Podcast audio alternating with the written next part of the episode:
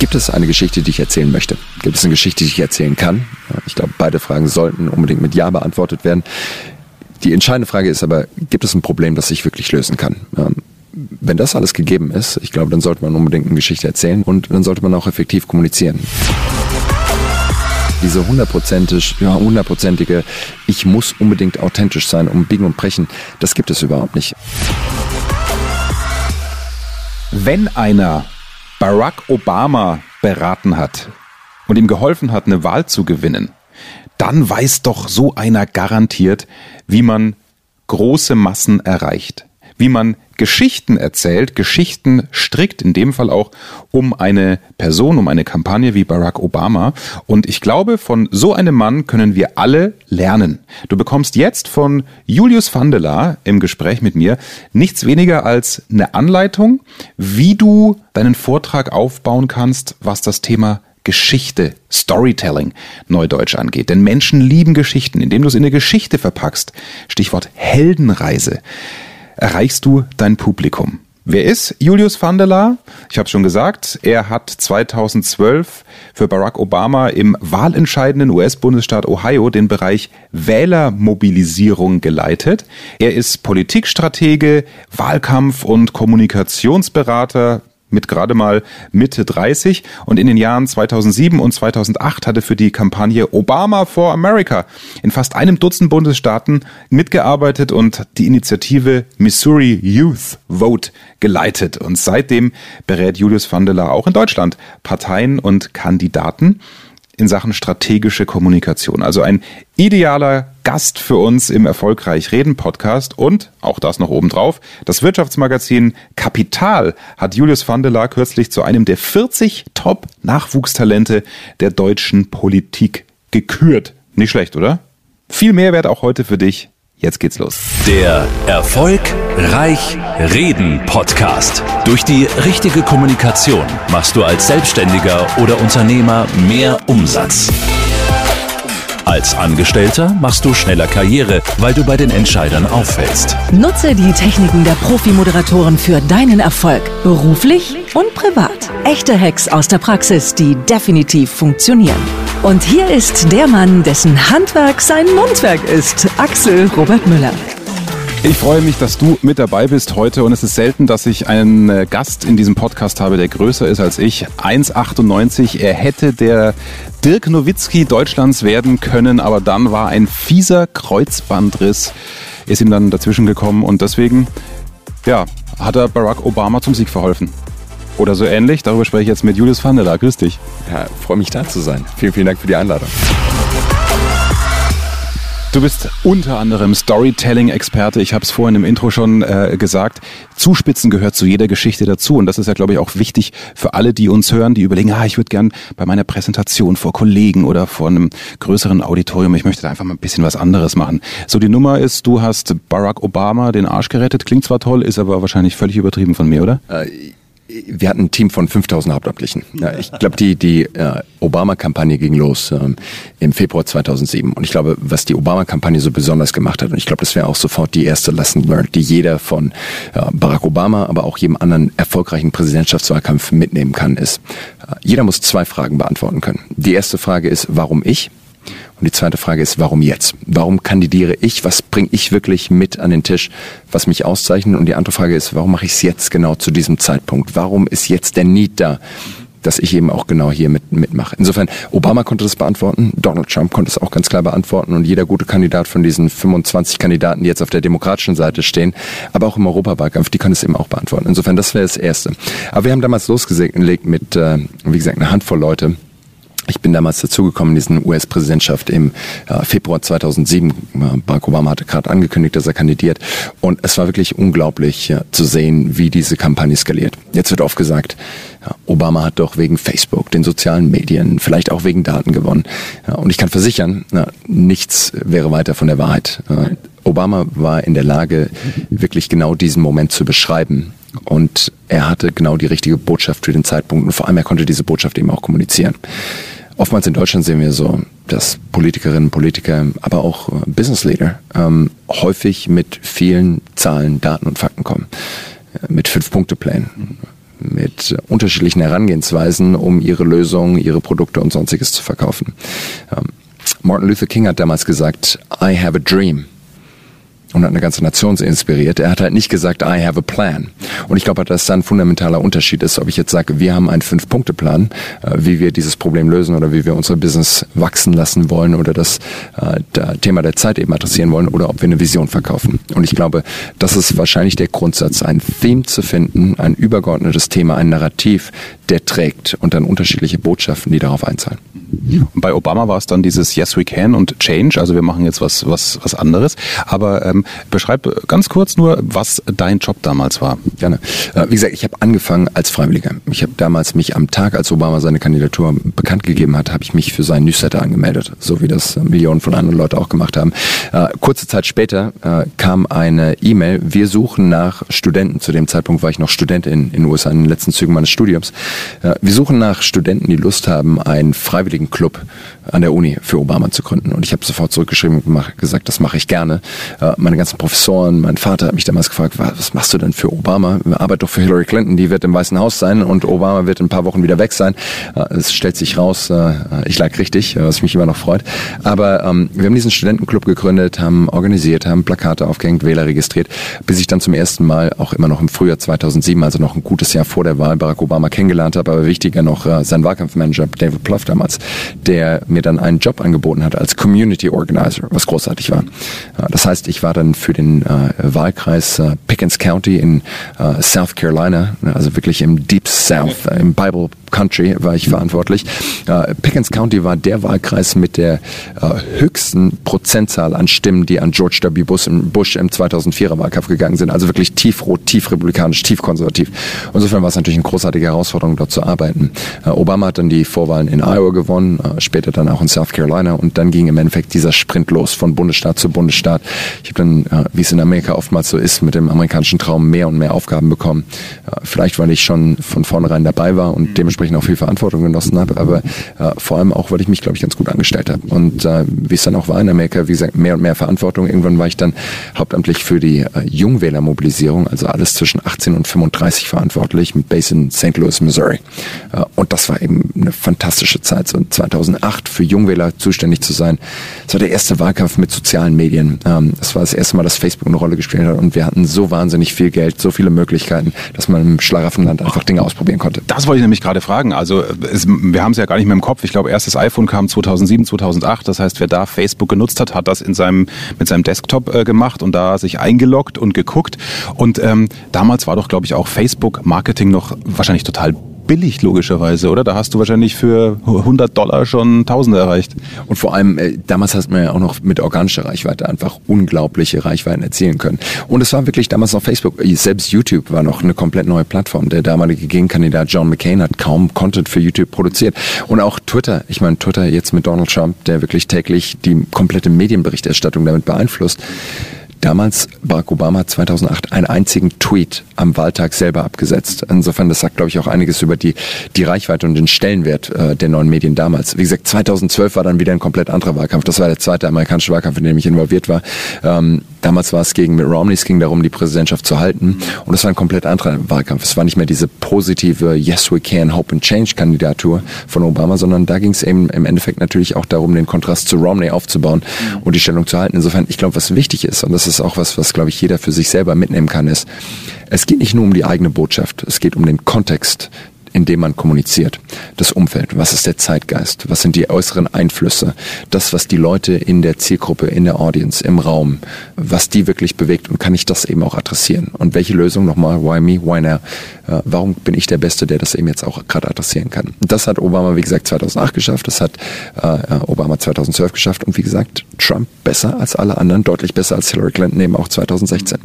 Und das heißt eben für dich, lieber Podcast-Hörer, wenn du dich an einem Augusttag bei 30 Grad in den Konferenzraum stellst, weil dir der Chef gesagt hast, du sollst jetzt mal vor allen anderen Kollegen deine Ergebnisse präsentieren und alle schwitzen und du merkst, es riecht komisch, dann heißt das, nimm das natürlich auf, ja, mach das auch mit zum Thema, hol die Leute da ab, wo sie sind, ja, also nichts anderes ähm, passiert ja beim, beim Storytelling, wenn wir darauf äh, kommen, was kannst du für, für konkrete Tipps geben, wer eine Präsentation aufbaut? Ich muss euch das kurz, kurz erzählen, der, der Julius ist für mich äh, hier eine coole Sau, die einfach da auf der Bühne äh, eloquent und entspannt seinen Vortrag präsentiert und auch Workshops hält, äh, dass du gefühlt fast besser Englisch als Deutsch sprichst, finde ich natürlich ein Skandal, aber du bist kein zweisprachig aufgewachsener, ne? Das ist, du, du, du bist aus Heidelberg und äh, einfach sieben, acht Jahre in den USA und das hat den Slang daraus gemacht. Und ich glaube einfach auch eine, eine, eine, Liebe zum Land und eine gewisse Affinität, ja. ja. Und äh, wahrscheinlich, äh, also ich weiß nicht, wie viel unzählige Stunden Obama-Reden gehört, äh, dann nochmal auf YouTube nachgewatcht und äh,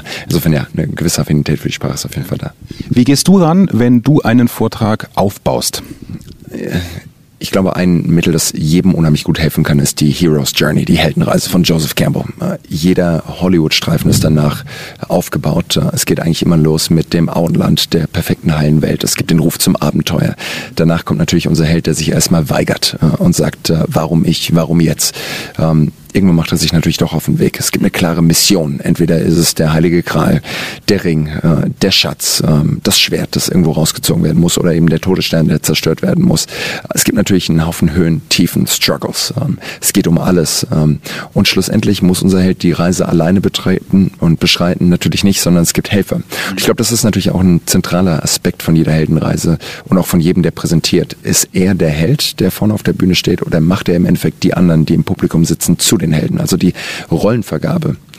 Bin ich Held? Bin ich Elfe? Ähm, und ich glaube, obwohl wir gerne alle die Helden wären, oftmals sind wir halt oder sollten wir die Elfen sein, die anderen zum Erfolg helfen. Wie gesagt, dann kommt der große Showdown und dann ist ein Aspekt, den viele Leute in der Heldenreise vergessen und der aber aus meiner Sicht der wichtigste ist. Nachdem der Schurke, nachdem der Endgegner im Endeffekt besiegt wurde, ähm, kommt diese Szene von der Rückkehr in die alte Welt.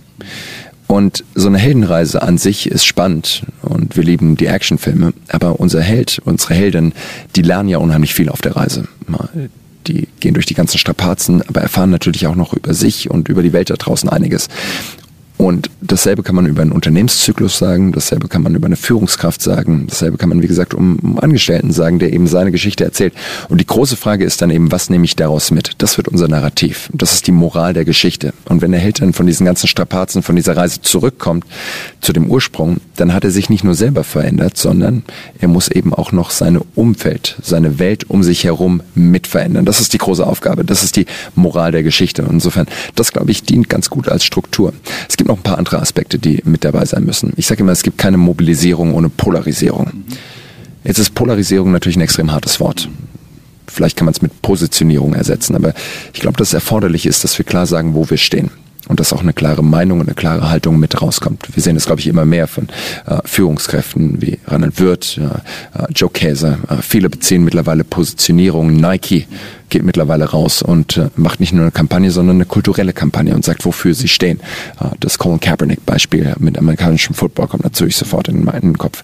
Insofern klar zu sagen, wo man steht und das bedeutet natürlich auch, dass bei jeder guten Geschichte es gegen hell und dunkel geht, gut und böse, ähm, Licht und, und, und, und, und, und Schatten. Insofern, die zwei Aspekte müssen drin sein und wenn es in der Geschichte nicht um richtig viel geht, dann ist die Geschichte nicht spannend.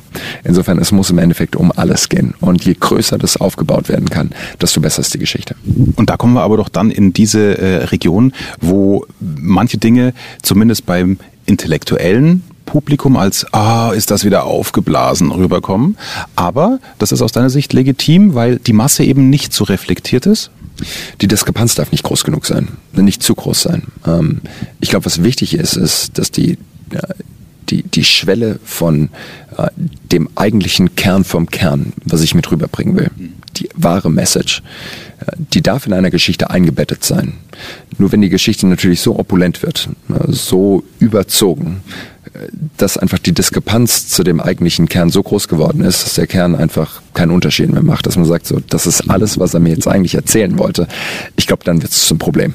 Ähm, insofern, das ist die Aufgabe von jedem und jeder, die vorne auf der Bühne stehen, äh, festzustellen, äh, welche Flughöhe muss ich eingehen. Aber nochmal, eine Geschichte, die überhaupt keine Flughöhe hat, die trägt nicht. Und dementsprechend sollte man sie sich auch schenken. Hast du eine Empfehlung für die, die mit banalen Themen zu tun haben? Äh, mein Lieblingsbeispiel der letzten Monate ist, jeder in irgendeinem Unternehmen muss musste über die Datenschutzgrundverordnung referieren, was es für Auswirkungen für die Kollegen hat, die das Thema nicht hören können. Ich habe empfohlen, fangt mit einer äh, Geschichte an. Die Datenschutzgrundverordnung ist wie ein Garten, wo eine Frau drin liegt, die sich äh, äh, im Prinzip einfach mal sonnen möchte und wenn der Postbote klingelt, dann will sie das Recht haben, zu entscheiden, wen sie in den eigenen Garten lässt. Ja? Als Beispiel, ja. So, nur mit der Geschichte fange ich an, dann habe ich die Aufmerksamkeit meiner Kollegen. Aber wenn ich die in die Handlung bringen möchte, dann muss ich strategisch vermutlich diese Kniffe oder diese Techniken äh, nutzen, die du angesprochen hast. Okay, wie bringe ich die jetzt in die Mobilisierung? Indem du dann wahrscheinlich vorher dir überlegst, was können die Vorteile daraus sein bei dem langweiligen Thema? Oder kannst du das nochmal für wirklich banale Themen oder Referate äh, runterbrechen? Ich meine, du hast gerade ein wunderbares Beispiel gegeben, was einfach eine Geschichte ist, die bei jedem sofort Bilder im Kopf auslöst. Ähm, wenn ich versuche, da irgendwie eine Formel drunter zu legen, ähm, die im Endeffekt jedem die Möglichkeit gibt, so eine Geschichte zu konstruieren. Wenn du sagst, wir wollen Leute bewegen, dann bedeutet das ja, wir wollen irgendeine Veränderung herbeibringen. Ähm, und es gibt die sogenannte Formel der Veränderung, die Theory of Change. Und äh, ich glaube, wir wissen alle, dass erstmal die Zuhörerschaft, die meisten zumindest, ähm, träge sind. Mhm, äh, ja. Jeder ist erstmal träge und sagt, warum soll ich mich verändern? Warum ich? Warum jetzt? Ne?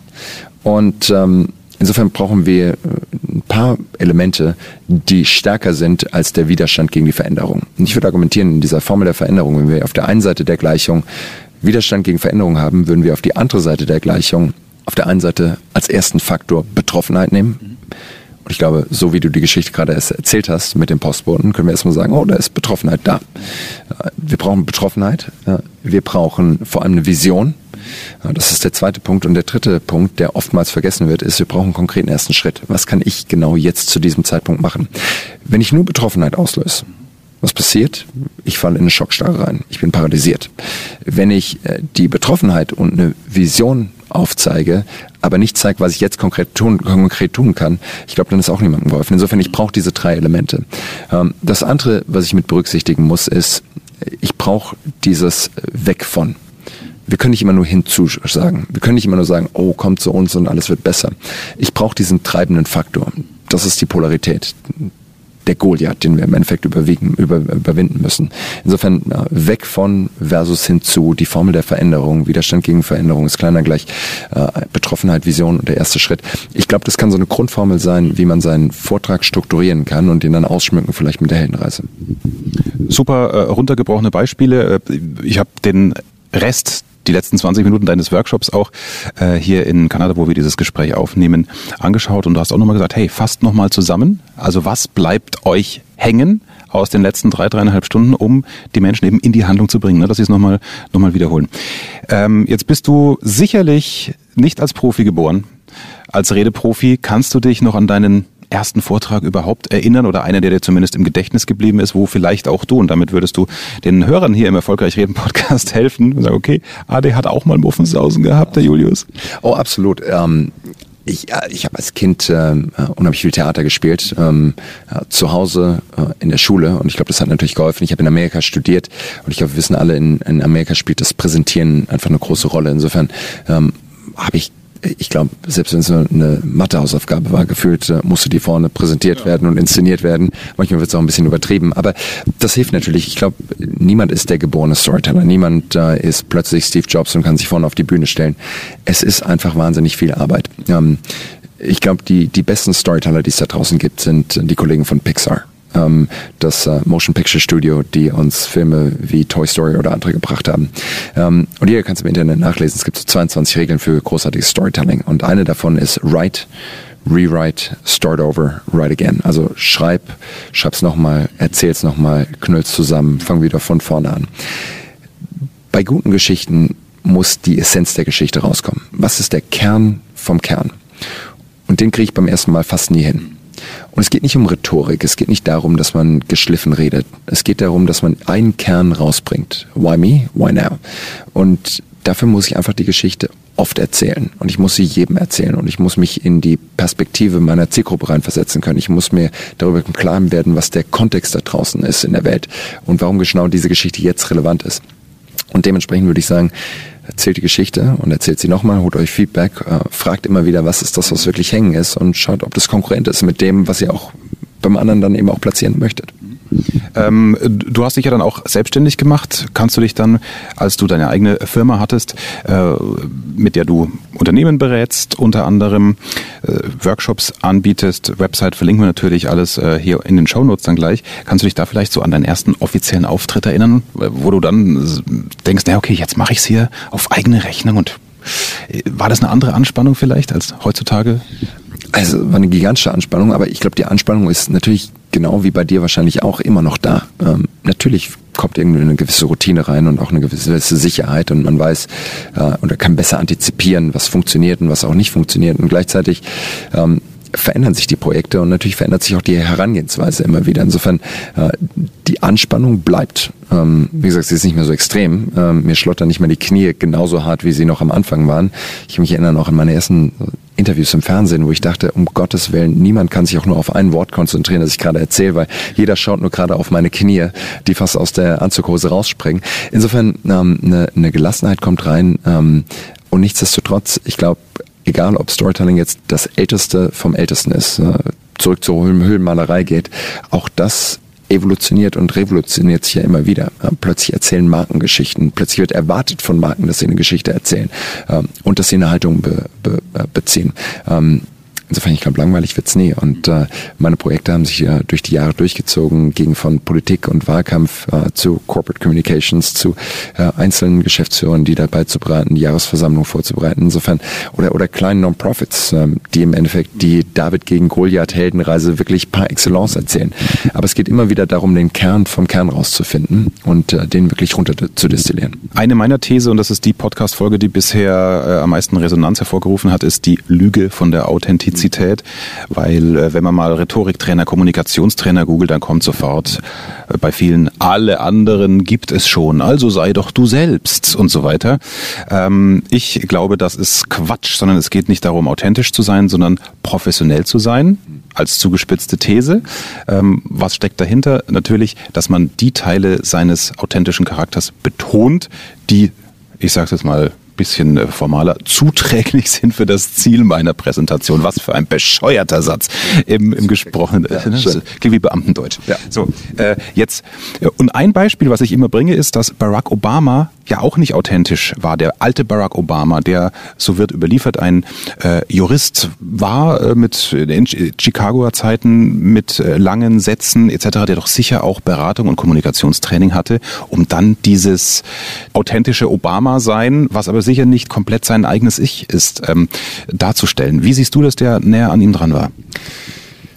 Also erstmal würde ich äh, stipulieren, dass äh, Barack Obama der größte Redner aller Zeiten, der beste Präsident ist, der je gelebt hat. Äh, ich verstehe mich immer noch weiterhin als den inoffiziellen Pressesprecher des Weißen Hauses von Barack Obama und ich werde ihn verteidigen bis auf den Tod. Aber ähm, nein, Barack Obama ist ähm, erstmal ein wahnsinnig effektiver Kommunikator, ähm, der natürlich auch seine Höhen und Tiefen hat. Und wenn man sich die Gesundheitsreform anschaut, dann ist das natürlich am Anfang auch extrem getankt. Und er musste auch dort die Kommunikation umstellen. Ähm, ich glaube, es gibt einen, einen Moment, an den ich mich oder der glaube ich, ganz gut Bezug findet auf das, was du gerade gesagt hast, da der Professor, der lange elaborierte Antworten gibt. Es war die, äh, die Wiederwahl. Wir waren in Ohio. Ähm, Ohio, einer der wichtigsten Swing States überhaupt. 18 äh, Electoral Votes. Wenn wir Ohio gewinnen, dann wird Obama wieder Präsident. Wenn wir Ohio verlieren, verliert er die Präsidentschaft und Mitt Romney wird Präsident. Vollkatastrophe. Dementsprechend ähm, waren natürlich diese Debatten, die Präsidentschaftsdebatten, extrem wichtig. Und zwar die erste Präsidentschaftsdebatte zwischen Obama und äh, Mitt Romney. Und ähm, Obama war einfach rostig. Er war vier Jahre im Weißen Haus musste niemanden debattieren auf öffentlicher Bühne, sondern konnte einfach als Präsident entscheiden. Mit Romney auf der anderen Seite war damals äh, durch den kompletten republikanischen Vorwahlkampf gegangen. Das heißt, er stand 18 Mal auf Debattierbühnen und hat gegen die ganzen anderen Republikaner diese ganze Horrorshow damals äh, sich vorbereitet und war einfach im Saft. Und dann ging diese Debatte los und die ersten Fragen kamen und Obama gab lange Antworten. Es dauerte. Es waren fünf, sieben, zwölf, 18 Punktpläne und ich dachte so, um Gottes Willen. Und wir haben es uns angeschaut, ein paar Leute waren noch ganz optimistisch, aber irgendwann haben wir uns alle angeschaut und sagten, um Gottes Willen. Wir haben dann äh, mehr oder weniger zur Halbzeit dieser Debatte schon die Talking Points, also im Endeffekt den Sprechzettel für alle, ähm, ja, für alle äh, Kommunikatoren äh, formuliert und haben gesagt, so, noch nie wurde eine Präsidentschaftskampagne in der ersten Debatte äh, entschieden. Es kommen noch zwei weitere, weil wir mussten einfach schon tief stapeln, weil wir wussten, wie katastrophal es war. Aber da hat man einfach gesehen, so Obama musste sich auch selber anpassen. Und natürlich wurde danach ins Gebet genommen und es hieß, das ist natürlich alles inhaltlich absolut richtig gewesen, was Sie gesagt haben, Mr. President, aber das hier ist Schauspiel. Debatten sind Schauspiel und das ist Performance Art. Und in der zweiten Debatte, jeder kann sich auf YouTube anschauen, ist er zurückgekommen und hat einen Boden mit, mit Romney aufgemischt ähm, und aufgewischt, weil er einfach vorbereitet war, weil er die Punchlines drin hatte und das Performance gehört mit dazu. Ist es authentisch? Absolut ist es authentisch. Vor allem, du hast es eben gerade gesagt, Authentizität ist nicht eine One-Way-Street. So, Authentizität, es ist immer eine Frage, bin ich authentisch in meiner Rolle? Und das ist das Entscheidende. So. Ja. Wir haben alle unterschiedliche Rollen. Wenn du im Radiosender bist, bist du in einer anderen Rolle, als wenn du hier auf der Bühne stehst und beim Kongress vor 1600 Leuten moderierst. Äh, wenn du zu Hause bist und Fußball mit deinen besten Freunden schaust, bist du anders, als wenn du mit deiner Frau äh, zum äh, Hochzeitstag gehst. Und ich glaube, das ist entscheidend zu verstehen, in welcher Rolle bin ich gerade drin. Vor allem aber auch, was ist die Erwartung von meinen Rollenpartnern an die jeweilige Rolle, in der ich gerade bin. Insofern diese hundertprozentige, ich muss unbedingt authentisch sein, um biegen und brechen, das gibt es überhaupt nicht. Und jeder, der tiefer reingehen will, empfehle ich C.G. Jung, äh, der das deutlich eloquenter nochmal aufgeschrieben hat und durchdacht hat, als ich das sagen kann. Äh, ich habe ein mörderschlechtes Gewissen, weil ich äh, Julius hier direkt nach seinem Workshop verhafte und er noch weitere Termine hat. Deswegen möchte ich es auch gar nicht in die, in die Länge ziehen. Mich würde nur interessieren als Experte, wie nimmst du denn nach diesem ganzen ähm, Charisma von Obama eine Angela Merkel war. Erzählt die eine Geschichte? Ich warte heute noch darauf, dass sie eine Geschichte erzählt. Oder ist sie, ist ihre Geschichte, ich sitze aus und beziehe einfach keine Stellung? Ich glaube, gute Kampagnen. Und die Obama-Kampagne war sicherlich eine gute Kampagne. Die Trump-Kampagne war sicherlich eine gute Kampagne. Und wenn man sich die Ergebnisse von Angela Merkel anschaut, meine Güte, 2013 äh, hat sie fast eine absolute Mehrheit geholt. Ähm, sie kennen mich. Äh, Deutschlands geht's gut und so soll es bleiben. War das natürlich auch eine extrem gute Kampagne. Insofern, Kampagnen sind immer eine Antwort. Kampagnen sind immer eine Antwort. Äh, ich glaube, was essentiell ist, ist, man muss verstehen, was die Frage draußen ist. Und insofern könnte man natürlich jetzt argumentieren, ähm, Leute haben sich eine Angela Merkel herangesehnt nach den Jahren, die deutlich lauter waren unter Gerd Schröder. So, es läuft gut in Deutschland. Insofern, warum brauchen wir jetzt jemanden, der weiter poltert und macht und tut? Ist nicht Angela Merkel genau diese Antwort darauf? Und die Frage wird natürlich auch jetzt 2021 sein, ist Angela Merkel, eine Annegret Kamm-Karrenbauer, ein Friedrich Merz, je nachdem, wer dann bei der CDU vorne rauskommt, ähm, können die die Antwort finden, auf die Frage, die gestellt wird. Schafft es die SPD, schaffen es die Grünen, schafft es Herr Habeck, schafft es die AfD, schafft es die FDP. Insofern, ähm, ich glaube, das ist das Entscheidende für jeden da draußen. Was ist die Frage, die da draußen gestellt wird und kann ich eine Antwort darauf formulieren? Nicht nur zuhören, machen. Der Tipp, den du sofort umsetzen kannst. Ja, womit können unsere Podcast-Hörer, lieber Julius, jetzt starten? Ich glaube, das Entscheidende ist, äh, sich hinzusetzen, Stift rauszuholen und einfach nur zwei Fragen auf ein Blatt Papier schreiben. Why me? Why now? Warum ich? Und warum jetzt? Und ich glaube, damit würde ich erstmal, würde ich erstmal loslegen. Und wenn es ein aufgebrummter Vortrag ist vom Chef, warum ich? Ja, weil du es musst. Ja. Und warum jetzt? Weil die Datenschutzgrundverordnung nun mal vor der Tür steht. Also man kann es tatsächlich, man braucht ja oft eine Formel und eine Struktur und da hast du sehr weitergeholfen. Vielen Dank dafür. Ähm, Gegenleistung für deine Zeit ist es ist also wirklich selbstverständlich, dass wir äh, verlinken, weil auch Führungskräfte diesen, diesen Podcast hören. Welchen Firmen kannst du weiterhelfen und äh, wie erreicht man dich am besten? Ich glaube, die Frage ist, äh, gibt es eine Geschichte, die ich erzählen möchte? Gibt es eine Geschichte, die ich erzählen kann? Ich glaube, beide Fragen sollten unbedingt mit Ja beantwortet werden. Die entscheidende Frage ist aber, gibt es ein Problem, das ich wirklich lösen kann? Wenn das alles gegeben ist, ich glaube, dann sollte man unbedingt eine Geschichte erzählen, dann sollte man eine Kampagne starten und dann sollte man auch effektiv kommunizieren. Ähm, ich glaube, wir alle wissen, wie wahnsinnig schwer es ist, durchzudringen, äh, wie groß die Herausforderungen heute sind ähm, und äh, wie leicht es ist, einfach auch in dieser Noise, in dieser riesigen, äh, in diesem riesigen Tumult einfach unterzugehen. Insofern können wir es uns wirklich leisten, ähm, mit unseren Botschaften nicht wirklich zu connecten, können wir es uns leisten, nicht ein Narrativ zu kreieren. Wenn das gegeben ist, gerne auf juliusvandeler.com. Ich bin dort, ich antworte, ich freue mich drauf. Also, jetzt weißt du Bescheid. Auch ich habe mir das jetzt gemerkt und als Struktur nochmal mitgenommen. die entscheidenden Fragen zu stellen, bevor du einen Vortrag vorbereitest und ja, eine Art Mini-Kampagne um dich und dein Thema strickst. Also ich glaube, du kannst von der großen Politik, von der großen Wählermobilisierung, vom Campagnening, nenne ich es jetzt mal, einiges runterbrechen auf deine Art, einen Vortrag zu halten oder eine Präsentation zu erstellen. Und ich helfe dir natürlich auch. Beim Storytelling ist ja auch der Einstieg wichtig. Wenn du direkt in die Podcast-Beschreibung gehst, da findest du ein PDF, da habe ich dir zehn Möglichkeiten rausrecherchiert, wie du in jedes Thema reinkommst, wie du eine Beziehung zum Publikum aufbaust. Das wie immer kostenlos für dich. Das PDF, ich habe die kreative Vorarbeit gemacht, die Recherche, das spart dir sicher eine halbe Stunde bis Stunde deiner Arbeitszeit ein. Zehn Einstiege inklusive einer Musterformulierung, die du einfach direkt klauen und eins zu eins übernehmen kannst. Freue mich, wenn dir auch das weiterhilft und du mir vielleicht auch dafür dann eine Bewertung hinterlässt bei iTunes. Fünf Sterne und oder einen kleinen Kommentar. Würde mich sehr freuen. Danke dir und jetzt viel Spaß beim Storytelling deiner nächsten Vorträge. Mehr Wissen, mehr Erfolg, mehr Umsatz. Beruflich und privat. Das, das, das ist der Erfolgreich Reden Podcast mit Axel Robert Müller. Du bist Unternehmer oder Führungskraft im Unternehmen? Dann binde deine Mitarbeiter und Kunden noch enger an deine Company mit einem professionellen Business Podcast. Sozusagen das Intranet zum Hören oder auch der Kunden-Newsletter für die Ohren. Deine Firma sitzt quasi im Kopf des Kunden und ist näher dran als jede Kundenzeitschrift. Wie das klingt und wie das geht, findest du auf www.marktführer-kommunikation.de. Marktführer-kommunikation.de die Marktführer Deutschlands wie Allianz, Wirth oder Kercher vertrauen Axel schon. Und du? Klick marktführer-kommunikation.de